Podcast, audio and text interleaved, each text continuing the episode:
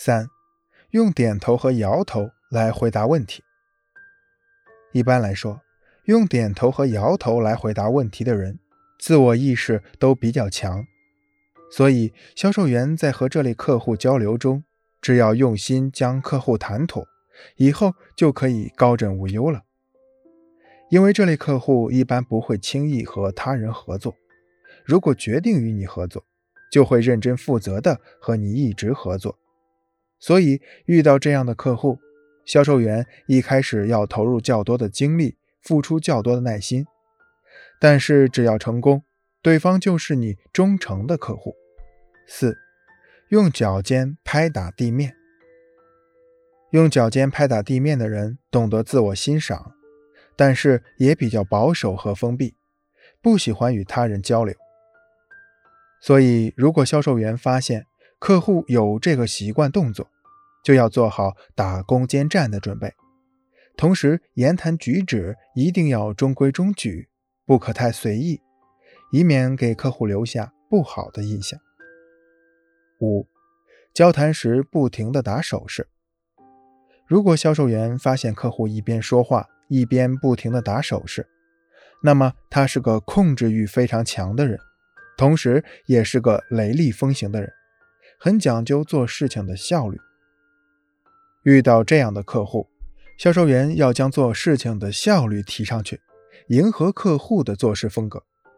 只有这样，客户才能视你为知己，才会和你长期合作。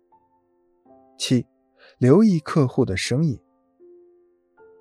言谈话语是人类最重要的交际工具，是人们进行沟通交流的重要媒介。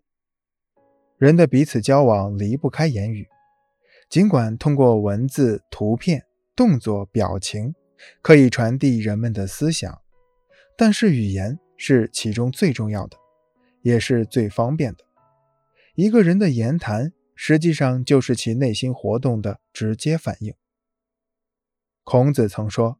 听其言而观其行，意思就是要想了解一个人，就要听他的讲话，看他的行动。汉代杨雄也在《法言问神》中说：“言心声也，书心画也。”也就是我们通常所说的“言为心声”。通过言谈，足以表现出一个人的态度、感情、意见以及心理上的波动。所以，我们可以从言谈话语来解读他人的心灵密码。小薇大学毕业之后，在一家钢铁企业做销售。由于口才好，文化基础扎实，销售能力也很强，所以销售业绩直线上升。一次，小薇去谈一个大型工程，工程的负责人是位四十岁左右的男士，他对钢材的要求非常高。见了小薇之后，直接询问小薇所在企业钢材的各项指标。小薇报了指标后，对方似乎还算满意。由于小薇所在企业的钢材各方面的指标都很不错，而且各种政策和条件都很好，客户也就不再挑剔了。当小薇报出价格后，客户的声音突然提高了八度。后来双方僵持，没再谈下去。之后，小薇再次找到这位客户时，对方总是避开实质性的问题，就连之前谈妥的各项事宜，对方也避而不谈。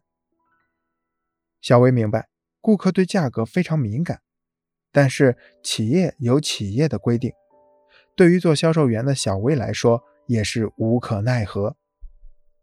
从上面的故事中，我们了解到。声音能将一个人内心深处的情绪完整的表达出来，不管是高兴还是疑虑，只要你细心捕捉，都能清晰的感受到。在和客户的交流中，如果对方的声音发生变化，那么就要留意是什么引起了客户的心理波动，洞察客户的心理变化，及时调整策略，进而才能顺利的实现合作。